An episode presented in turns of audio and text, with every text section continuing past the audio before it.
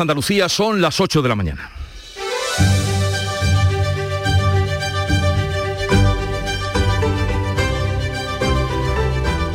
Seguimos a esta hora pendientes de las 11 personas heridas en el incendio de una residencia de mayores de Moncada en Valencia. Otras cinco personas han muerto. El fuego se ha producido esta madrugada. Se ha tenido que desalojar el resto de residentes, 70 en total. Y en Mazagón, en Huelva, están a punto de reanudarse las labores de búsqueda de un marinero que este martes se caía al agua cuando lanzaba las artes para pescar pulpo. También estamos atentos hoy a la pandemia, cómo no. La incidencia ha caído 21 puntos, pero siguen aumentando los ingresos en los hospitales y también los fallecidos.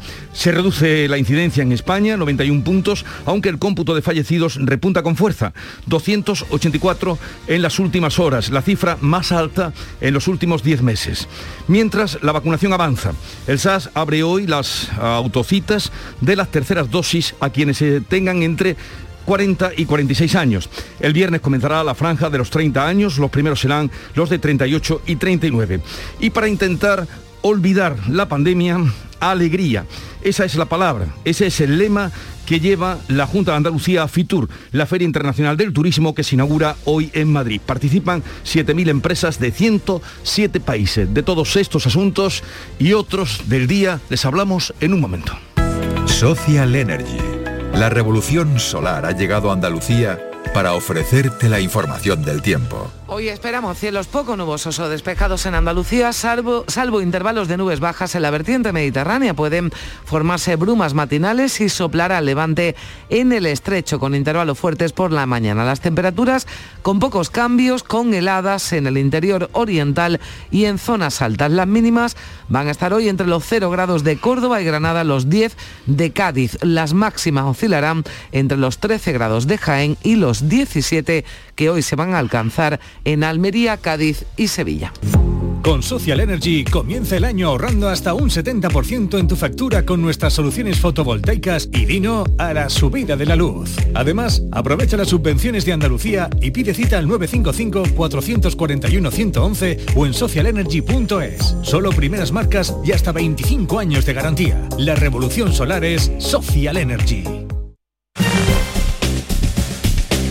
Y a esta hora vamos a conocer cómo se circulan las carreteras andaluzas. Conectamos para ello con la DGT. Nos atiende Alfonso Martínez. Buenos días. Buenos días. Hasta ahora en la red de carreteras de Andalucía tengan precaución en Almería y tráfico lento en la A7 en Viator en dirección Barcelona. Además en Córdoba complicaciones en la 4 en el Arcángel, en este caso en sentido Madrid y en Málaga en la A7 en Benagalbón en, en dirección a la capital malacitana. También en esta misma vía hay complicaciones en la cala del Moral. Así que tengan especial cuidado si van a transitar por la A7 en la provincia de Málaga. También hay complicaciones en eh, la provincia de Sevilla, especialmente en la ronda S30, en el puente del Centenario, en ambos sentidos, y en la Nacional 630 de entrada en el puente del Patrocinio.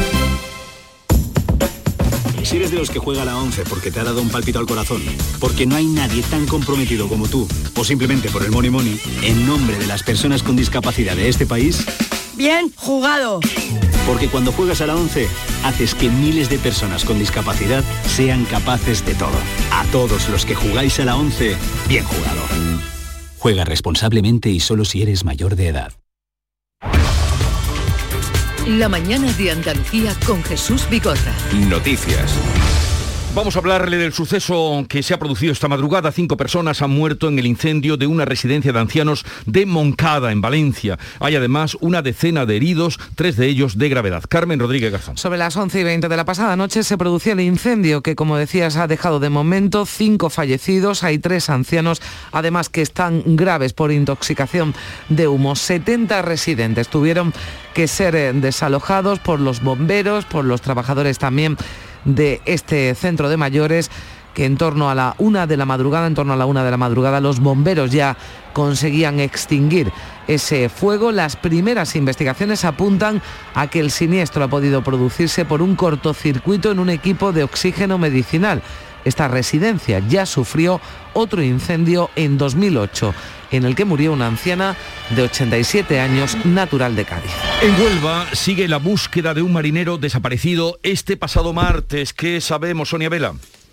Pues sabemos que sobre las nueve y media de la mañana se van a incorporar al dispositivo varias embarcaciones de rescate y un helicóptero también. El desaparecido forma parte de la tripulación del pesquero Bienvenido Primero. Desde el barco se daba el aviso en torno a las 11 de la mañana de este pasado martes de que un hombre había caído al agua y a unas millas de la costa de Mazagón. Según el responsable de salvamento marítimo en Huelva, Pedro Bru, la principal hipótesis es que se ahogara. sabe que cayó al agua porque estaban calando nazas para el pulpo y en el momento de lanzarla cayó al agua. Esa es toda, toda la información que tenemos. la embarcación evidentemente estaba parada porque estaban calando artes y de alguna manera pues eh, no, no, se encontró nada. al no verlo, evidentemente, pues sospechamos que, bueno que, se haya ahogado, ¿no? Pero no, no, tenemos la evidencia clara de, en ese sentido, ¿no? Por eso mismo estamos eh, realizando una búsqueda planificada y la pasada tarde, por cierto, también se incorporaba a la búsqueda una unidad subacuática de la Guardia Civil. Informó Sonia Vela, desde Huelva, en Almería era localizado por salvamento marítimo el cadáver de un inmigrante y otro cuerpo, al parecer de otro inmigrante, ha aparecido en la costa de Benalmádena, en Málaga, Matípola. Pues así, fueron varias personas que se encontraban por la zona las que llamaron al servicio de emergencias 112 al ver a esta persona fallecida en la orilla de la playa de Las Verdas. El cuerpo se encontraba en avanzado estado de descomposición, todo apunta que podría llevar muerto varios días y había estado flotando a la deriva en el mar. No obstante, habrá que esperar a los resultados de la autopsia para determinar las circunstancias de la muerte.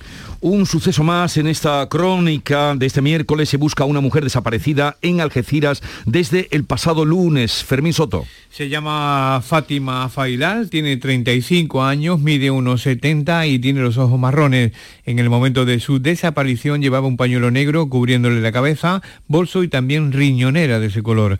En redes sociales pueden ver su foto. Si tienen alguna pista sobre su paradero, pueden ponerse en contacto con SOS desaparecidos o a través de eh, su teléfono y también por email. Y ahora vamos a darles cuenta de cómo va la evolución de la pandemia. Baja la tasa de incidencia, pero suben en Andalucía los hospitalizados por COVID, que ya superan la cifra de 2.000. Se han incrementado este pasado martes en más de 200 los ingresos en Andalucía. Son en total 2.031 los enfermos hospitalizados. Es la cifra más alta desde febrero del pasado año.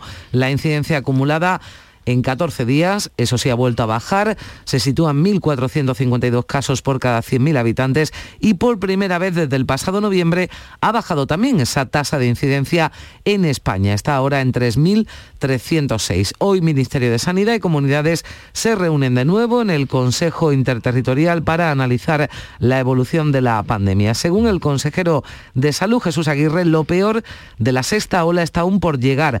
Avisa de que aún no se ha alcanzado el pico de ingresos hospitalarios. La incidencia acumulada, que ya baja, ha dejado de ser un dato objetivo como en las anteriores olas. Yo creo que no estamos todavía en el pico de, ingresos hospitalarios. Puede ser que estemos ya en una fase de dientes de sierra o de meseta dentro de incidencia acumulada, como está pasando en otras comunidades autónomas, pero como usted sabe, eh, el número de ingresos suele seguir aumentando un mínimo de una semana, diez días después de que llegue a la fase de meseta la incidencia acumulada y avanza la vacunación ahora de la tercera dosis en Andalucía. Desde hoy miércoles podrán pedir cita quienes tengan entre 40 y 45 años y desde el viernes los que tengan menos de 40. En una semana la que se ha alcanzado ya la cifra de 7 millones de andaluces que cuentan con la pauta completa de vacunación. En el mundo, el secretario general de la ONU, Antonio Guterres, pide que se priorice la vacunación en los países con rentas más bajas. La tasa de vacunación contra el COVID, recuerda, es actualmente siete veces más alta en los países ricos que, por ejemplo, en las naciones africanas. En los dos últimos años se ha demostrado una realidad simple pero brutal. Si dejamos a alguien detrás, al final dejamos a todos detrás. Las tasas de vacunación en los países con altos ingresos son vergonzosamente siete veces más altas que en los países africanos. Necesitamos igualdad en las vacunas ahora. La Agencia Europea del Medicamento, por su parte, ve insostenible la revacunación constante cada pocos meses y apuesta por inyecciones polivalentes capaces de neutralizar tanto a Omicron como a otras variantes del virus. Moderna, precisamente, ha anunciado que trabaja en una vacuna de esas características. Pero los contagios siguen. Varios centros de día de mayores de Almería han tenido que cerrar por COVID. ¿Qué ha pasado, María Jesús Recio? Pues muchos de los mayores que acudían no pueden ir ahora a los centros de día que se han cerrado por la incidencia de la COVID en municipios como Vera, Antas, Los Gallardos, Pulpí, todos en el Distrito Sanitario del Levante Norte. También afecta a un taller ocupacional de Huercalovera. Son centros gestionados por la Federación Almeriense de Asociaciones de Personas con Discapacidad. 100 personas entre mayores y discapacitadas que se tienen que quedar ahora en casa. Muchas de ellas están solas. Desde esa federación, su presidente Valentín Sola muestra su pesar porque la pandemia acentúa la soledad de los más vulnerables. La soledad en las personas mayores que viven solas en su hogar, sin recursos, sin red de contacto, es bastante eh, significativa, pero la pandemia ha venido a agravar esta situación y muchas personas que tenían una red de contactos, que iban a determinados sitios, se juntaban con gente, tal, mm, eso lo ha perdido. Para intentar mitigar esta situación y hacerles compañía, intentan atender a los afectados por teléfono. Solo en Almería viven 70.000 personas mayores solas. Y aunque Andalucía es la segunda comunidad con menos incidencia de COVID en las residencias de mayores, la Consejería de Salud sigue tomando medidas para frenar que entre la sexta ola en estos centros. Recomienda, ya lo venimos contando, que los mayores que viven en residencias no salgan al menos durante una semana y quienes los visiten deben usar mascarillas FFP2 y presentar el certificado COVID. En el mirador de Canal Sur Radio, el fiscal delegado de personas mayores en Sevilla, Norberto Sotomayor, alertaba de las consecuencias del aislamiento para los mayores. Pero para muchas personas mayores también está suponiendo, y para la familia, un sufrimiento esta situación muchas veces de clausura ¿no? dentro de la propia residencia, la falta de contacto alguna de forma reiterada con los familiares y los familiares con las personas mayores. Pero claro, evidentemente lo que hay que proteger en primer lugar es la vida y la salud de estas personas mayores y también de la atención sanitaria trastocada por la pandemia se quiere hablar en el Parlamento. Vox va a sumar hoy sus votos a los de la izquierda para forzar así un pleno parlamentario monográfico sobre la sanidad andaluza. Votará junto al PSOE hoy en la Diputación Permanente. El portavoz de Vox, Manuel Gavirá, justifica su postura en que el gobierno, el gobierno andaluz, dice es incapaz de solucionar los problemas en la sanidad pública. Mañana va a votar a favor de la celebración de un pleno extraordinario cuando determine la presidencia y la mesa del Parlamento para hablar de salud. Porque la salud es, como decía anteriormente, el problema fundamental que ahora mismo más acucia y más preocupa a todos los andaluces. El portavoz del gobierno andaluz ha acusado a la oposición, a toda la oposición, de practicar la guerra sucia. Elías Bendodo dice que quieren sacar rédito de la pandemia. El partido único de la oposición el 3 en 1 que han formado Partido Socialista, Podemos y Vox, deberían dejar de mentir y reconocer lo que ha hecho este gobierno por la sanidad pública y sobre todo dejar de intentar sacar provecho de una pandemia porque como no pueden con la gestión, están haciendo guerra sucia contra el gobierno de Andalucía. Mientras en el Parlamento se ha reunido este pasado martes el Grupo de Trabajo para la Mejora de la Sanidad Pública, los colectivos integrantes como Marea Blanca denuncian sobrecarga asistencial, también largas listas de espera y precariedad en las plantillas, así lo subrayaba su portavoz, el portavoz de Marea Blanca, Sebastián Martín Recia. Hacen falta, como una medida de choque, contratar para la atención primaria 4.000 profesionales sanitarios y para la lista de espera abrir 20 hospitales por la tarde con jornada de tarde con otros 4.000 profesionales como una manera de salir de este atolladero tan brutal y tan grave que estamos padeciendo. Y en medio de la pandemia hablamos del primer estudio completo de la crisis social que ésta ha provocado. Ese estudio lo ha hecho Cáritas y es demoledor. Sí, dice que un tercio de los hogares españoles tienen a todos los miembros en paro, que hay 600.000 familias que carecen de ingresos regulares que les permitan una cierta estabilidad y también señala el estudio que el 15% de los jóvenes sufre exclusión grave. La pandemia además ha aumentado la brecha de género. La exclusión social ha crecido más del doble en los hogares cuya sustentadora principal es una mujer. Unos datos tremendos eh, que a veces no queremos ver, pero que Caritas nos ha puesto por delante. Raúl Flores es responsable de este estudio de Caritas. Buenos días, Raúl Flores. Muy buenos días, Jesús. ¿Y ahora qué? Bueno, pues ahora que ahora toca pensar qué es lo que queremos hacer. Si queremos salir de esta crisis, eh, bueno, unidos, sin dejar a nadie atrás y tomando como principal prioridad el bienestar y las condiciones de vida de la población, o si queremos priorizar otras cuestiones y, y mirar para otro lado y no darnos cuenta que hay muchas personas que están sufriendo muchas consecuencias por esto que estamos viviendo. El estudio, ¿cómo han elaborado este estudio? El estudio es un estudio que sigue la, la- la práctica habitual de Cáritas y de la Fundación FOESA, y es que además de utilizar todas las fuentes estadísticas oficiales, generamos una macroencuesta a nivel estatal. En esta ocasión han sido más de 7.000 hogares, representativa de 18.000 personas, y nos da una capacidad y un, y un tamaño muestral que nos permite ver perfectamente qué es lo que ocurre en el conjunto de la sociedad, pero de manera especial qué es lo que ocurre entre los sectores más vulnerables. Por tanto, es una mirada, una radiografía completa desde la base de la sociedad, desde los que menos ingresos tienen y los que más dificultades tienen, hasta la cumbre de la sociedad que estarían las personas con más ingresos. A raíz de ese informe, que como hemos dicho, mm, quien no lo quiera ver es porque mm, quiera taparse los ojos, indudablemente, porque se dicen cosas tremendas, eh, salen muy perjudicados los jóvenes. La juventud, un 15% están en exclusión, eh, el trabajo se hace muy difícil. ¿Son los más perjudicados después de esta pandemia? Pues son uno de los tres colectivos más perjudicados. Decimos que esta pandemia ha impactado fundamentalmente en las familias encabezadas por mujeres, en los jóvenes y en los hogares y en las familias de origen inmigrante. En el caso de los jóvenes es el segundo golpe, el segundo mazazo en muy poquito tiempo. La crisis del año 2008, la gran recesión que fue del año 2008 a 2013, impactó mucho en las, en las perspectivas de futuro y en las posibilidades de los jóvenes. Se frustraron muchas carreras eh, profesionales, muchos inicios profesionales, y esta crisis ha venido a dar otro mazazo sobre estos jóvenes. Fundamentalmente hay dos dinámicas que les están influyendo.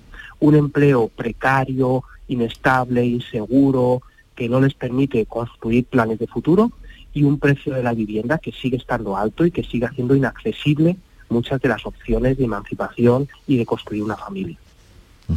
Sí, Raúl, ¿qué tal? Buenos días. Eh, mm, Hablamos de un tercio de hogares españoles con todos los miembros en paro, pero desde luego es un dato impactante, pero hay hogares también en los que hay una persona que está trabajando, pero el trabajo es tal, tan precario, que estamos hablando también de una situación de pobreza. Claro, eh, los, datos eh, tenemos que analizarlos eh, detalle a detalle, ¿no? Me explico. El desempleo es un problema grave y el desempleo es un problema grave a pesar de que en los últimos 10 meses se ha reducido 900.000 personas el desempleo en nuestro país y eso es algo muy positivo. Sin embargo, el desempleo está de alguna forma mal distribuido. Me explico. Todavía tenemos dos millones, eh, dos millones de, familias, dos millones de hogares en los que está el desempleo total familiar. Es decir, todas las personas que podrían trabajar están desempleadas en- en estos dos millones de hogares. Más allá de las personas que están desempleadas, tenemos a otros dos millones de hogares donde el sustentador principal trabaja, pero trabaja de una forma tan inestable, tan intermitente, a veces con contratos de media jornada o con tres horitas, que ese trabajo no es suficiente para mantener a la familia. Y esta es la dinámica que más ha crecido. Es decir, creemos que el desempleo va a seguir la tendencia a la reducción, y esto es positivo, pero de poco va a servir si no conseguimos que los eh, eh, hogares en los que entra un trabajo, ese trabajo sirva para salir adelante, para tener unos ingresos y para de alguna forma tener una estabilidad. El escudo social tampoco ha funcionado, entonces, por lo que vemos en este informe. El escudo social ha sido un- una, una estrategia diferencial con respecto a la crisis anterior, es decir, se ha puesto interés de alguna forma en evitar las consecuencias de esta crisis y el escudo social ha funcionado de manera irregular. Me explico. Los ERTE, por ejemplo, ha sido una medida que ha funcionado muy bien. 3,5 millones de personas se han beneficiado de ellas y casi el 90% de los que entraron en ERTE en la primavera del año de este- del 2021 seguían trabajando en su empresa. Es decir, los ERTE han evitado que se extinguiera y que se y que se acabara con mucho empleo. Sin embargo, los ERTE, por ejemplo, no han llegado a las familias más vulnerables, más excluidas, porque o no tenían trabajo o tenían trabajos temporales y los ERTE no les han cubierto. De otro lado, algunas medidas del escudo social bien orientadas, como puede ser el ingreso mínimo vital, se han desarrollado de manera ineficaz. Es decir, de los 850.000 familias a las que iba a llegar ese ingreso mínimo vital, en, los, las cifras de septiembre solamente había llegado a 327.000. Por tanto, ese escudo social ha sido eh, irregular y por supuesto debería de seguir profundizándose. Y deberíamos de tener en cuenta que esto no se ha acabado todavía. Es decir, que las medidas de protección deberían de extenderse mucho más que cuando demos por finalizada lo que es la crisis sanitaria puramente. Bueno, indudablemente nadie podrá decir que no se enteró de ese informe, eh, esa alarma, ese aldabonazo que ustedes han dado con el estudio que han publicado. Gracias por atendernos, Raúl Flores, responsable del estudio de Cáritas. Un saludo y buenos días. Un saludo, muy buenos días. La mañana de Andalucía. La vida es como un libro y cada capítulo es una nueva oportunidad de empezar de cero y vivir algo que nunca hubieras imaginado. Sea cual sea tu próximo capítulo, lo importante es que lo hagas realidad. Porque dentro de una vida y muchas vidas, ahora en Cofidis te ofrecemos un nuevo préstamo personal de hasta 60.000 euros. Entra en cofidis.es y cuenta con nosotros. Con Social Energy comienza el año ahorrando hasta un 70% en tu factura con nuestras soluciones fotovoltaicas y Dino a la subida de la luz. Además, aprovecha las subvenciones de Andalucía y pide cita al 955-441-111 o en socialenergy.es. Solo primeras marcas y hasta 25 años de garantía. La revolución solar es Social Energy. En cofidis.es puedes solicitar cómodamente hasta 60.000 euros, 100% online y sin cambiar de banco. Cofidis, cuenta con nosotros. La mañana de Andalucía con Jesús Vigorra. Noticias. Hemos repasado el estudio de Cáritas y precisamente, salvo excepciones para casos de extrema gravedad de, de, pobreza, las personas que hayan sido condenadas por ocupación ilegal de viviendas no van a poder acceder a una VPO en Andalucía. Es una de las medidas aprobadas este martes por el Consejo de Gobierno que ha modificado el plan Vive para dar más garantías a los propietarios y también a los demandantes de vivienda protegida. Lo explicaba así la consejera de Fomento Marifran Carazo. Damos un paso adelante posibilitando que la normativa establezca como requisito para poder acceder a una VPO que las personas futuras beneficiarias no hayan sido condenadas o sancionadas por ocupaciones ilegales de viviendas, ni en la vía penal, ni en la civil, ni en la vía administrativa. Finalmente, además, el Consejo de Ministros, que se reunía también este martes, no ha aprobado, como tenía previsto, la ley por el derecho a la vivienda que habían pactado los socios de Gobierno PSOE y Unidas Podemos y que permitía y permitirá, porque dicen que saldrá adelante, regular el precio del alquiler. Sí ha dado el visto bueno ese Consejo de Ministros al bono joven de alquiler de 250 euros que va a beneficiar a 70.000 menores de 35 años para que puedan iniciar su emancipación. Ahora se debe negociar, decía la ministra Raquel Sánchez, con las comunidades autónomas. Ambos, tanto el plan estatal como el bono joven, van a tener que ser consensuados con las comunidades autónomas en las próximas conferencias sectoriales, en la próxima conferencia sectorial que vamos a convocar en breve pues ya veremos cuando entren a negociar con las comunidades autónomas que son las que tienen que darle salida a esas subvenciones. Y hoy llegó el día, se inaugura FITUR, la segunda feria internacional de turismo más importante del mundo, en la que Andalucía se ha presentado con un lema que lleva como reclamo la alegría y esto lo hace en plena pandemia, desafiando los malos vientos. Los Reyes inauguran a las 10 de la mañana la 42 edición de FITUR en IFEMA y allí nos vamos con Gema Vélez. Buenos días.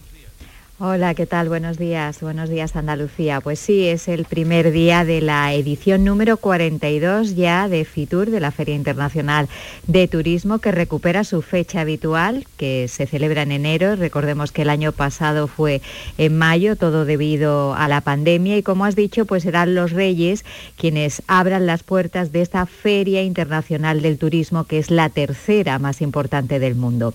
A esa hora, sobre las 10, entre las 10 y las 11 está previsto también un saludo entre el presidente Juan Manuel Moreno y sus majestades y a continuación se va a inaugurar el pabellón de Andalucía junto al presidente y consejero de Turismo Juan Marín. Como en anteriores ediciones, Andalucía que va a traer este año la alegría, como siempre, va a ocupar un pabellón entero. El objetivo es dar visibilidad a la diversidad de una propuesta turística que va desde el sol y la playa hasta la montaña, pasando por la cultura, el flamenco, la gastronomía, el deporte, las tradiciones y un sinfín de experiencias inolvidables que se pueden vivir en nuestra tierra, en Andalucía, pero todas con total seguridad.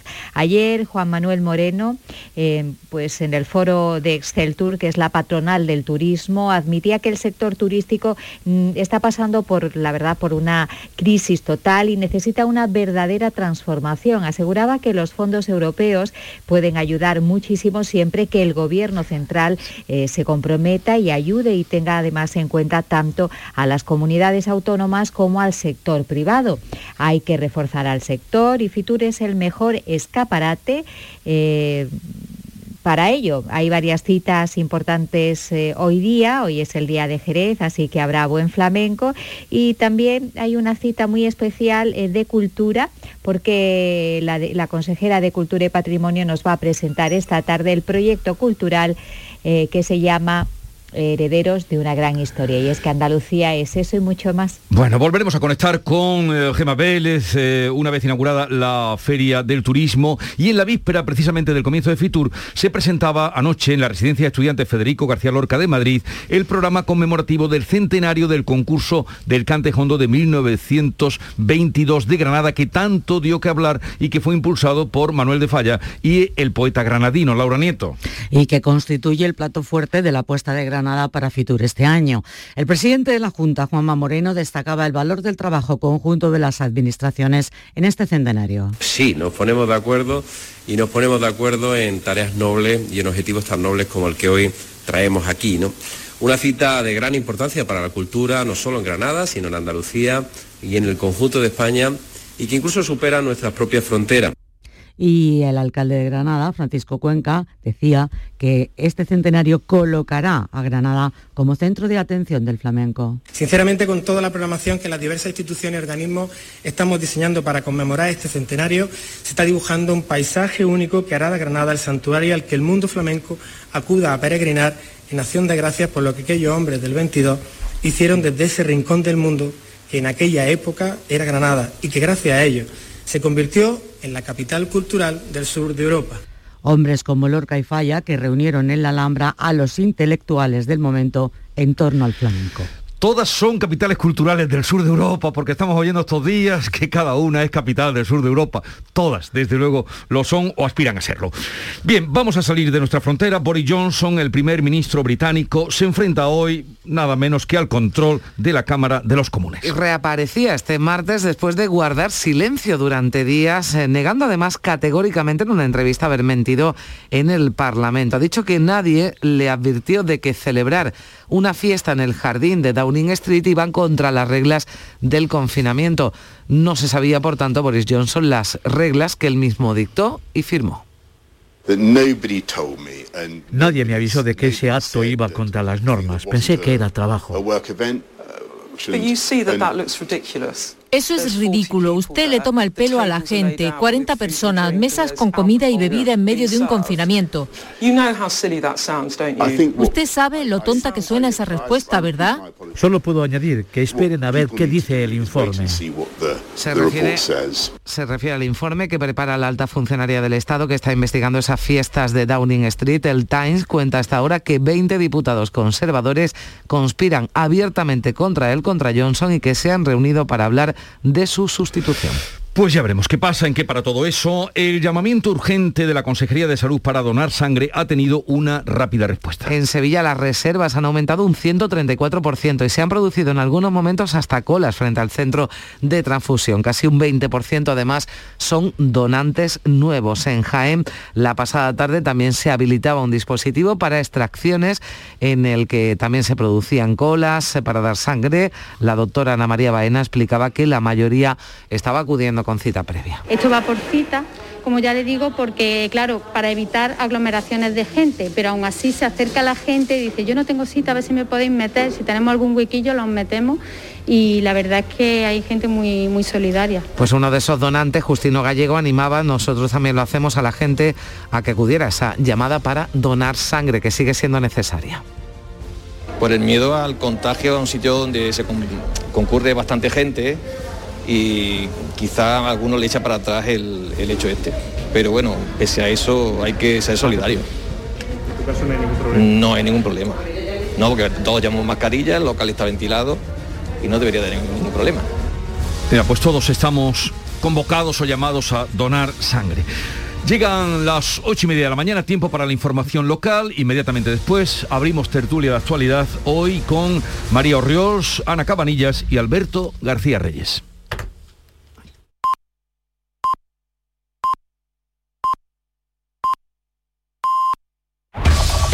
En la mañana de Andalucía de Canal Sur Radio, las noticias de Sevilla.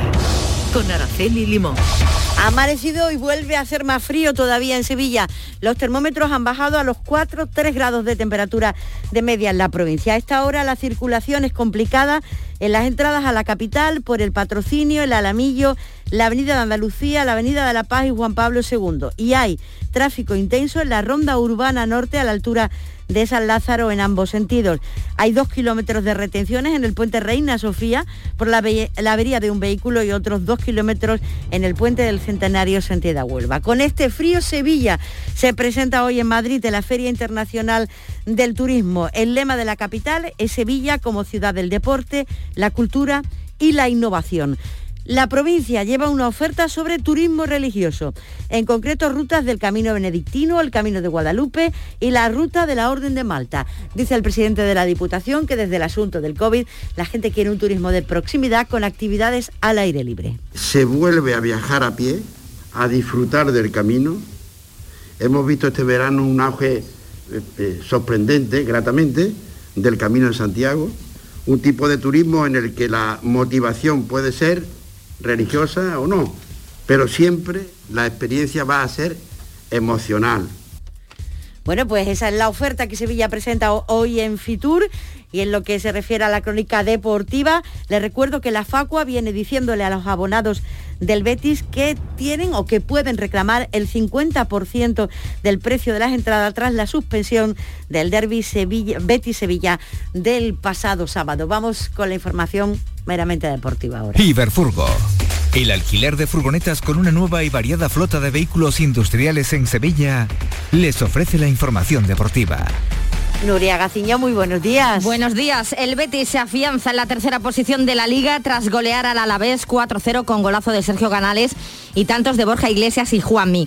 Con esta victoria les saca en estos momentos cuatro puntos a sus dos más inmediatos perseguidores, como son el Atlético de Madrid y la Real Sociedad. Esta noche a las nueve y media, turno para el Sevilla, que visita el Valencia con muchas bajas. De hecho, el guardameta Dimitrovic será duda hasta el último momento. El equipo de Nervión tiene la oportunidad, en caso de victoria, de eh, ponerse a solo dos puntos del líder del Real Madrid.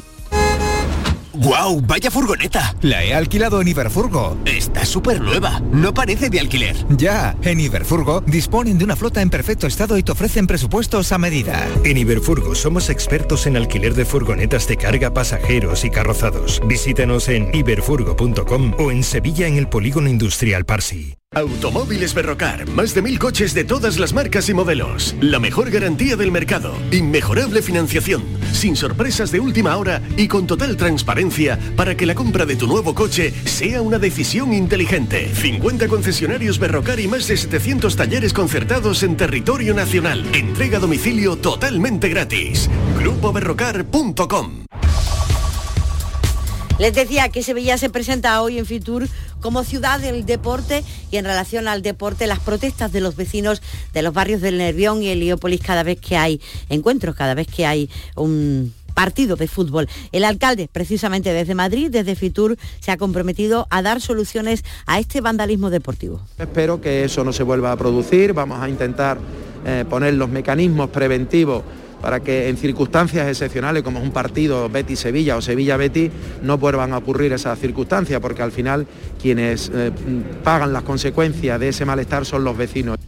Y en Sevilla se estaba envasando y etiquetando aceite de oliva virgen extra que no era apto para el consumo, no era peligroso para la salud, pero eso sí, no se podía consumir. Había dos envasadoras, una en Carmona y otra en el viso del Alcor. La Guardia Civil ha desmantelado esta red que utilizaba etiquetas y garrafas similares a marcas de gran calidad, a marcas Grumet de aceite de oliva virgen extra. Escuchan al portavoz de la Guardia Civil. Están haciendo la mezcla dentro, puertas adentro, con esa garrafa tan parecida y esa etiqueta tan falsa, pero bueno, pues intentando pasar un aceite que es una mezcla de un aceite pues lo que es, orujo y semilla, eh, por aceite virgen extra. Con lo cual, el negocio es redondo, la falsificación también, ¿no? Y los datos del COVID, la incidencia ha bajado 67 puntos en la provincia, 91 en la capital, 749 nuevos contagios y tres fallecidos en las últimas horas.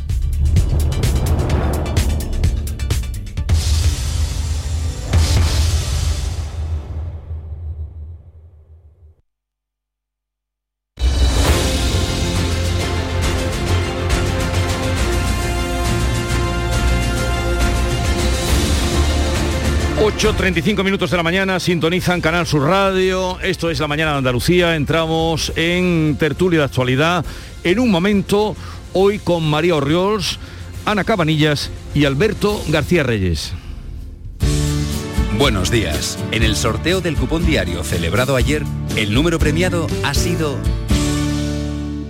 78.072 78072. Asimismo, el número de serie correspondiente a la paga, premiado con 3.000 euros al mes durante 25 años, ha sido 41041. Hoy, como cada día, hay un vendedor muy cerca de ti repartiendo ilusión. Disfruta del día y recuerda, con los sorteos de la 11, la ilusión se cumple. En Canal Sur Radio por tu salud, responde siempre a tus dudas. Más de la mitad de las dietas no están supervisadas por profesionales. Esta tarde en el programa nos acercamos a este complejo mundo y conocemos los datos y vuestras experiencias en directo. Además, contamos con profesionales de la nutrición y el ejercicio para saber de primera mano qué hacer para alimentarnos sin riesgo para la salud. Envíanos tus consultas desde ya en una nota de voz al 616-135-135. 616-135-135. Por tu salud. De lunes a viernes, desde las 6 de la tarde, con Enrique Jesús Moreno. Súmate a Canal Sur Radio, la radio de Andalucía. Buenos días. En los tres sorteos del triplex de la 11 de ayer, los números premiados han sido 500 500 63 063 y 759 759. No olvides que comprando Lotería de la 11 colaboras con una gran labor social. Pídele el triplex de la 11 a tu vendedor, también en puntos de venta autorizados o en juegos11.es. En la 11 nos mueve tu ilusión. Que tengas un gran día.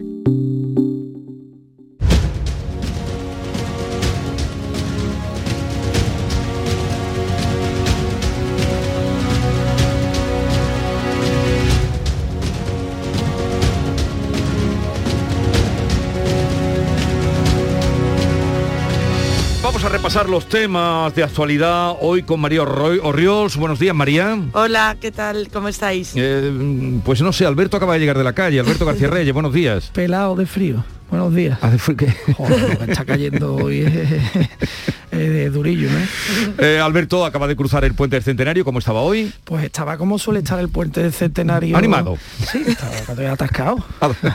Animado, atascado, colapsado. Y María, ¿tú estás en Madrid o en Jerez? No, yo estoy en Jerez. En Jerez. ¿Y ahí cómo estáis de frío? Hace frío hoy, ¿eh? Hace frío. Lo que pasa es que me anima cuando, cuando han dicho que en Cádiz vamos a tener 17 grados hoy. Pues a ver, a ver si llegan. A ver si llegan, esperando que lleguen. Bien, eh, tenemos muchos temas hoy de que hablar en la víspera de, de, Fitur, que todas las miradas están en Fitur. Bueno, por ahí voy a empezar. Eh, sí, voy a empezar por ahí, porque acabo de escuchar unas palabras del alcalde de, de Granada, uh -huh. con motivo, están allí todos los alcaldes, obviamente, uh -huh. y hacen bien eh, para llenar de alegría a Fitur. Hablando de, además me viene al pelo porque por, por tu eh, sapiencia y experiencia y gusto por el flamenco, Alberto, eh, con motivo del centenario concurso. del concurso del cante hondo de 1922 que impulsaron Manuel de Falla y Federico García Lorca. Y acabo de oír al alcalde, con su buena intención, decir que Granada, la capital cultural del sur. Es lo mismo que dijo ayer el alcalde de Sevilla. Sevilla, la capital cultural del sur. Es lo mismo que, dirá el alcalde de Córdoba. Y es lo mismo que dirá el alcalde de Granada. A ver si se ponen de acuerdo en que todas las capitales del sur son capitales culturales, ¿no? ¿os, bueno, os parece? O... A, mí, a, mí, es que esto me parece un poco absurdo, ¿no? La reivindicación que hacen los, al, los alcaldes de la capitalidad de, de, de, sus ciudades para cualquier cosa, la capital gastronómica, la capital cultural, la capital, yo qué sé, económica. Eh, es un poco es un poco lamentable. Bien es cierto que el concurso del Cantejondo de Granada en, del año 1922 es un acontecimiento fundamental en la historia del flamenco, fundamental porque permite que se expliquen muchas cosas eh, que hacen que, que, que, permiten entender qué es el flamenco hoy ¿no? allí cambiaron muchas sí. cosas para el flamenco en aquel concurso se celebró en Granada en el entorno del, del Generalife eh, eh, y es bueno que eso se cuente muy bien sí. para la difusión para la buena difusión y divulgación del flamenco pero de ahí a que eso va a convertir a Granada en la capital cultural del sur. Hombre, pues, no, lo, lo, digo esto porque parece una, una disputa entre capitales claro, todas claro, hermosas, es, todas hermosas. Es, es absurdo. Entonces, eh, mm. intercalo ahora te doy paso María Orriols, pero voy sí. a dar eh, también la bienvenida y buenos días a Ana Cabanillas del Periódico de España, que estábamos ahí ajustando la línea, creo que ya está con nosotros. Ana, buenos días. Sí. Buenos días, Jesús. en Madrid un poquito más frío, ¿no? Ya que empezábamos con ese asunto.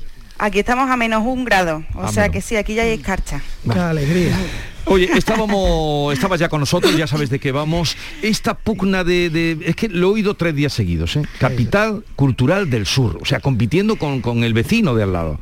María, sí. ¿tú qué piensas de yo, esto? Yo creo que esto es muy, perdona, es muy nuestro, me refiero a muy español. Siempre hay esas pugnas entre dos ciudades que están al lado a ver cuál es mejor. O sea, y pongo el ejemplo Cádiz Jerez, pongo el ejemplo Oviedo Gijón, eh, siempre hay como esa riña. Efectivamente, esto de capital cultural, todas son capitales culturales y sobre todo hablando de Andalucía, o sea que vamos a decir que, que todas tienen un legado cultural súper importante. Yo ahora mismo que estoy en Jerez, pues tengo que decir que en el 2031 Jerez va como capital cultural europea, o sea, está propuesta, ¿no? Sí. Pero bueno, esto así sí, como eso, la cuña. Sí, pero eso es un, un ojalá y apoyaremos indudablemente o, evidentemente. que venga esa eso es. Pero eh, dejen ya de utilizar eso. Sí, sí, efectivamente. Me o sea, me parece un poco, yo qué sé, y lo de Granada, que Alberto sabe muchísimo de esto de flamenco y demás, pues claro, efectivamente ese certamen, pues como él ha comentado, pues fue como un punto de inflexión, ¿no? O sea, como una sí. cosa súper importante en el tema del flamenco, pues claro, es que también a lo mejor ahora en Jerez podemos hablar y la fiesta de la bulería y el sí, festival sí. de flamenco. Quiero decir que todas tienen algo, ¿no? O sea, mm, claro. no se trata de a ver quién tiene más, no a, sé. A, a, ver quién a quién le dan ese título. Eso es. Ana, tú desde Madrid, ¿cómo lo contemplas esto? Sí, jo, pues a, a, mí me da una pena terrible, sobre todo que se fomente esta rivalidad entre, hmm. entre las ocho provincias por, por parte de, la, de, las instituciones, ¿no? que son quienes deberían velar por el conjunto de, de, de Andalucía eh, y, no, y no mirarse el ombligo. Pero sí que es verdad que lo que dice María que es una cosa muy nuestra, muy española. Hmm. Eh, cada cual tiene su aquel, cada provincia tiene, tiene su cosa y a lo mejor es, es más práctico sacar pecho desde aqu de aquello que te diferencia ¿no? y que se complementa con el resto que, que estar en esa, en esa lucha que, que es absurda y, y solo hace perder a todos porque al final es que es un lío. Y entre Granada, la capital de Granada, la capital de Málaga, la capital de Sevilla, pues, pues, pues en fin. Eh, y, fija, no, y, fíjate no si no tendrá cosas, cosas granadas de, de, las que presumir, Mm, de las que, Exacto. de las sí. que enorgullecerse y explicarlas bien. Creo que el alcalde perdió una oportunidad extraordinaria de explicar bien en qué consistió aquel concurso de Granada. En bueno, lugar de reivindicar sí. la posición de Granada como capital cultural, esa frase, si la ocupas uh. Explicando bien, mejor porque no lo explicó bien yo creo que no lo sabe tampoco pero, pero, muy bien. pero va a haber va, va a haber mucho porque eh, Sí, va, va a tener mucho, hay proyección mucho- hay mucha- muchos actos va a tener mucha y- y- proyección y, que fuera noche que fuera noche en la residencia de estudiantes también eh, era es. buen lugar para presentarlo. Por supuesto, por pero supuesto. de- déjense ya a ver si alguien nos escucha algún asesor. Yo creo que eh, en algo tenemos por lo menos que lo piensen no eso de capital cultural el alcalde. Es que han salido dos días seguidos. Ayer salió el de Sevilla capital cultural del sur Sevilla el de Granada ha salido hoy que debió ser también ayer Málaga también lo lleva reivindicando alguna vez lo he oído pues no déjense de eso Pues a mí me gustaría explicar por qué fue tan importante el concurso. Venga, de explícalo. Si tú me dejas en un Sí, minuto. cómo no. Ven, Pues fue una derrota de Lorca, fíjate, nadie lo cuenta así. Fue una derrota. ¿Cómo que fue una derrota de Una Lorca? maravillosa derrota de Federico García Lorca. Aquel concurso se montó entre Federico García Lorca, Falla y otros intelectuales, por ejemplo. Zuloaga. Zuloaga, eso es. que puso porque 500, 500 pesetas de su bolsillo para, Eso es. para premiar al segundo, que ganó es. Caracol. Que ganó Cara- no, Caracol no, ganó el Tenazas de Sí, Morón. no, pero, Caracol ganó una CESI. Eh, exacto, la CESI. Porque era un el, el niño de- fue el que de ganó. 12 años. Lo que pensaban aquellos intelectuales es que el flamenco se estaba pervirtiendo, com- convirtiendo en un artículo comercial y que había que rescatar la verdadera esencia del flamenco, su pureza. ¿no? Para eso convocaron un concurso al que no podían eh, acudir los gran- las grandes figuras, los profesionales, para rescatar el verdadero flamenco de, de- digamos, de cada territorio. Para engrandecer aquella historia, se cuenta que el ganador, el Tenazas de Morón, que era de Puente Genil, llegó a Granada en burro, montado en un burro. Sí. ¿no? como si estuviera entrando Jesucristo. En- ¿eh? y aquel- y- porque era un pobre hombre que, bueno, en fin, y grabó un disco. Sin embargo, se le dio una césita a un niño Sí. que se llamaba Manuel Ortega Juárez, Manolo Caracol, con 12 años, que posteriormente sería el que más hizo evolucionar el flamenco hacia lo comercial. Ajá. Es decir, fue una derrota porque quisieron controlar el flamenco y no pudieron. Gracias a Dios. Este es Caracol, el que estamos escuchando eh, de fondo. Y este es el famoso Tenaza, Este es el tenazo de Morón. que Cantando- cantó muy bien el primer día, pero el segundo ya con las alegrías se vino arriba, vamos, se pasó de copa y ya cantó regular. Bueno, Este es el la famoso Tenaza. presidenta del jurado, por cierto, de aquel concurso era nada, na- nada más y nada menos que la niña de los peines. Mm. O sea, nivel. Hombre, claro. Bueno. Pues ahí queda esta referencia eh, cultural que también nos gusta incluir, por supuesto, en, en nuestra tertulia. A ver, eh, el informe que salió ayer eh, de Cáritas, a mediodía más o menos salió, mm, es un demoledor, ¿no? En, el shock eh, del COVID eh, y cómo va a dejar esto, eh, cómo va a dejar eh, la situación de muchos hogares, de muchas personas y de muchos jóvenes. Y parece que eso ha pasado, se tomará en consideración por parte de, de las instituciones, porque hoy ha sido laminado prácticamente de, de los Bueno, periódicos. claro, porque es de Cáritas. Porque es Eh, pobre. y- y po- habla de pobreza y encima lo, lo dice Cáritas. Que por cierto, sin la labor de Cáritas, eh, aquí estamos todo el día viendo cómo muchos políticos se dan golpes de pecho en la defensa de los desfavorecidos, eh, mientras además atacan a la iglesia. Pero aquí vamos a poner las cartas boca arriba. ¿eh? Si Cáritas no existiese, el número de desfavorecidos se multiplicaría por lo menos por tres. ¿eh? Esto es así y, y hay que decirlo abiertamente, además sin complejo. Ya está bien de que eh, algunos se pongan a presumir de cosas que están haciendo aquellos a los que precisamente critican. ¿no? Eh, y claro que no es cómodo reconocer que el nivel de pobreza en España es una infamia. No es cómodo, eso quién lo va a reconocer y menos aún si quien lo está mm, denunciando es una institución eh, que en estos momentos no cuenta con, con la mejor posición en el, en el gobierno de España. A- Así de triste. ¿no? A, a mí me parece que el informe efectivamente, bueno, creo que como todos pensamos es demoledor. O sea, son unos datos que es que no, no, mm, no sabía yo que estábamos tan mal. Sí. Quiero decir que en nuestra sociedad hay ciertas familias tan vulnerables, están en régimen de exclusión y demás. Lo que pasa es que también me hace... Ayer, por cierto, me... cuando salió la noticia, pues fui al informe, ¿no? Hmm. Que por cierto es un informe de 600 y pico páginas. o sea, lo digo para que es una cosa extensa, un informe tal, no sé qué, porque a mí me gustaría saber me, llamaba mucho el tema, eh, me llamaba mucho la atención el tema de los jóvenes que no, no han conseguido un trabajo, que los trabajos que consiguen son pues de muy, pues eso, muy temporales, muy mal remunerados y demás. Pero ¿por qué? O sea, ¿por qué, por qué, em, por qué no los consiguen? Aquí falta formación el sistema no está preparado para, para dar trabajo a tanta gente. Eh, por otro lado, también pienso que España es un país, por ejemplo, que no incentiva nada a los emprendedores. No, mm, bueno, si nos ponemos a hablar de autónomos ya es que es la risa. O sea, porque me imagino que mucha de esa gente también querría de repente a lo mejor montar una empresa o, hacer algo, hacer algo, pero si ya tienes que empezar con poner 3.000 euros para montar tu empresa y empezar a pagar antes de tener ingresos, pues, o sea, quiero decir, y luego por otro lado, ya lo hemos hablado más veces en el programa, eh, creo que el tejido industrial de España está totalmente... eh, pues lo hablamos cuando el tema de lo de Cádiz y demás, o sea que se están dejando las industrias. Entonces, ¿qué tipo de trabajo se está ofreciendo?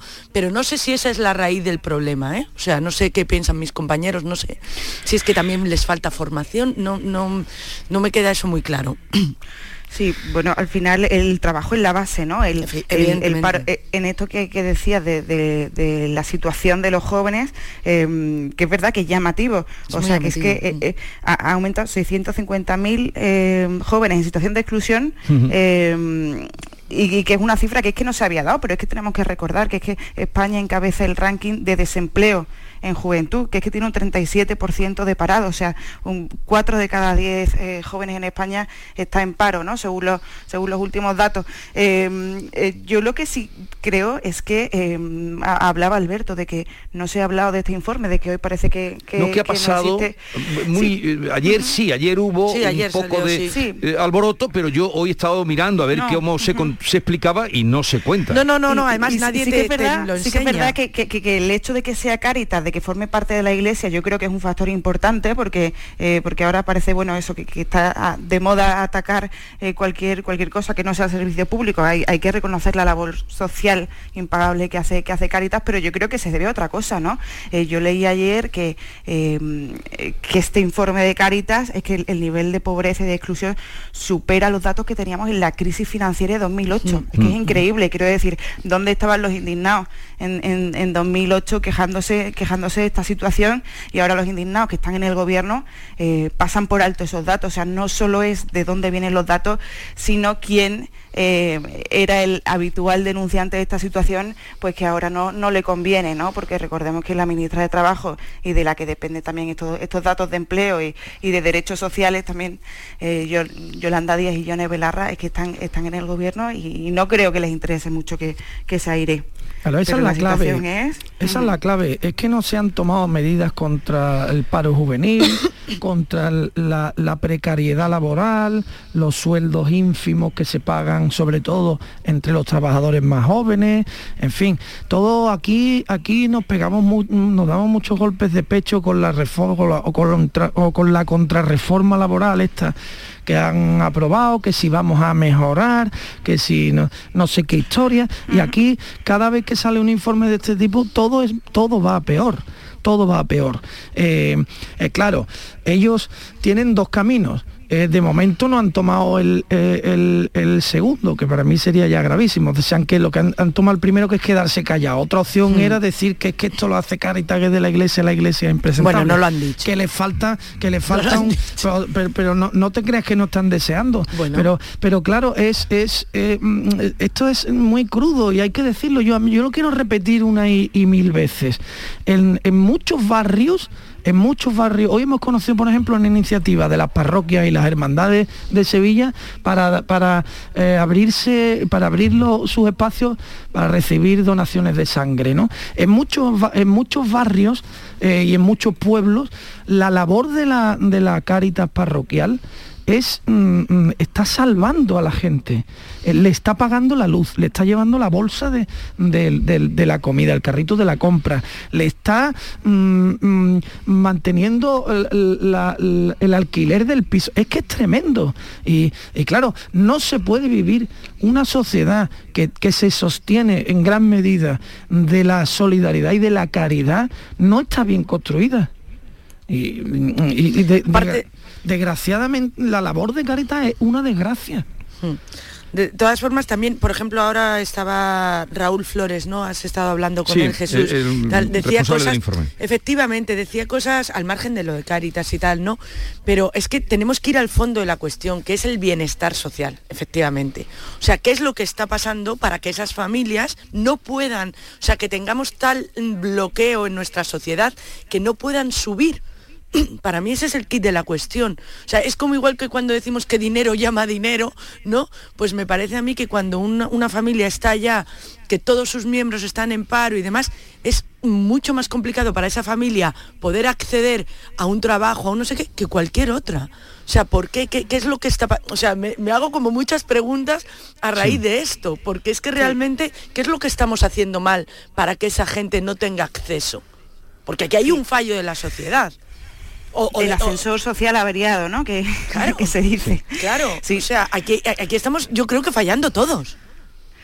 Estamos fallando todos, pero al final la responsabilidad eh, también es institucional. Decir, Evidentemente. Aquí, aquí, aquí falla algo y, y yo eh, llevamos un año y medio hablando de, mm, del escudo social y viendo cómo, cómo desde el gobierno también se saca a pecho este escudo social de, de que se ha protegido a las personas con lo, y, y lo que vemos es que las personas que estaban previamente excluidas del sistema, que no tenían un empleo estable o que eran temporales o que eh, se, se encontraban en una situación más frágil, eh, no ha habido ningún escudo para ellos y nadie parece eh, preocuparse por, por esta situación eh, ni, ni tratar de revertirla, ¿no? Ya nos Mm. conformamos con lo que con lo que tenemos eh, y lo que sí que es verdad que es que yo creo que esta situación eh, que es palpable, eh, que son unos datos abrumadores.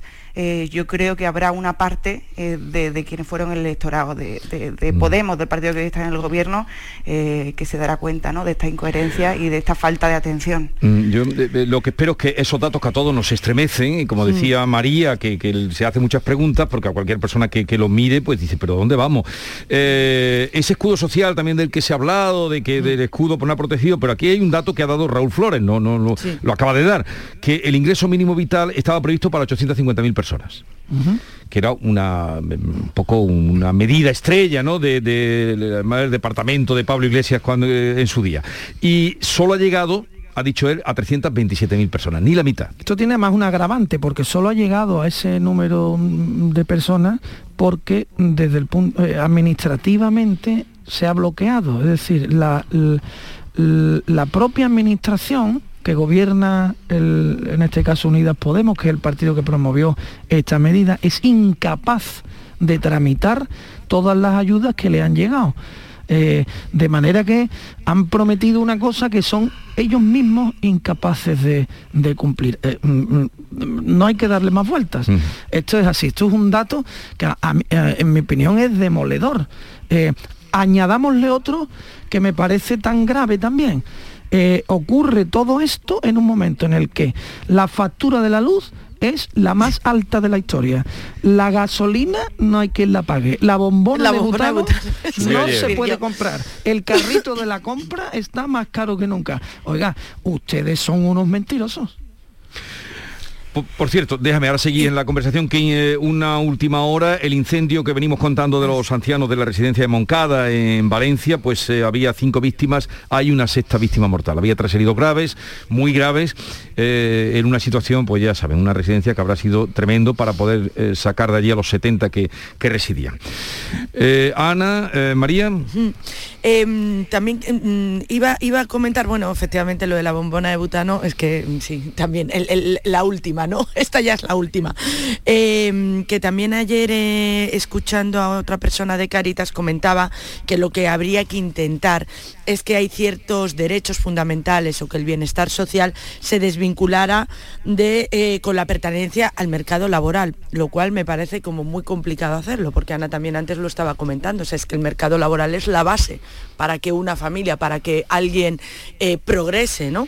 Pero sí que es verdad que me acordaba, yo estuve viviendo en México dos años, que en México, por ejemplo, hay ciertas cosas fundamentales, como es, por ejemplo, el agua y la luz, como que tienen que tener derecho todas las personas, y por ejemplo, el agua y la luz pagas muy poco, porque consideran que mm, toda persona tiene que tener mm, eh, facilidad, acceso a tener agua y luz en su vivienda, ¿no? Cosa que aquí, pues efectivamente, eh, la luz, mm, no vamos a hablar de cómo está, ¿sabes? Entonces no sé cómo... Pero que en algo estamos fallando, no sé. Esa es mi, un Eh, poco mi a- conclusión. Al final, lo, lo- lo que decía María, que, que es básico, como es la luz, el agua, eh, se ha convertido en un, en un bien de lujo, ¿no? En un bien que es que hay que, hay que mirar cuando, cuando encienden la luz, cuando no. Eh, aquí en Madrid, que, que yo creo que ha salido en todas las noticias, tenemos un barrio que es Cañada, Cañada el, bar- Ujú. el barrio de la Cañada Real, sí, que llevan no sé cuántos meses sin luz y sin, y sin agua, y eso ya eh, se dan por perdidos, están fuera del sistema, eh, pero es que ya hay, hay familias que sí que estaban eh, dentro y que la situación de, de aumento de los precios les está sacando literalmente del sistema, no pueden pagar, tienen que elegir entre, entre pagar la luz o comer, ¿no? Mm. Entonces esta es una situación que a mí me parece que el gobierno debería plantearse hacer algo más, que siempre se puede hacer algo más.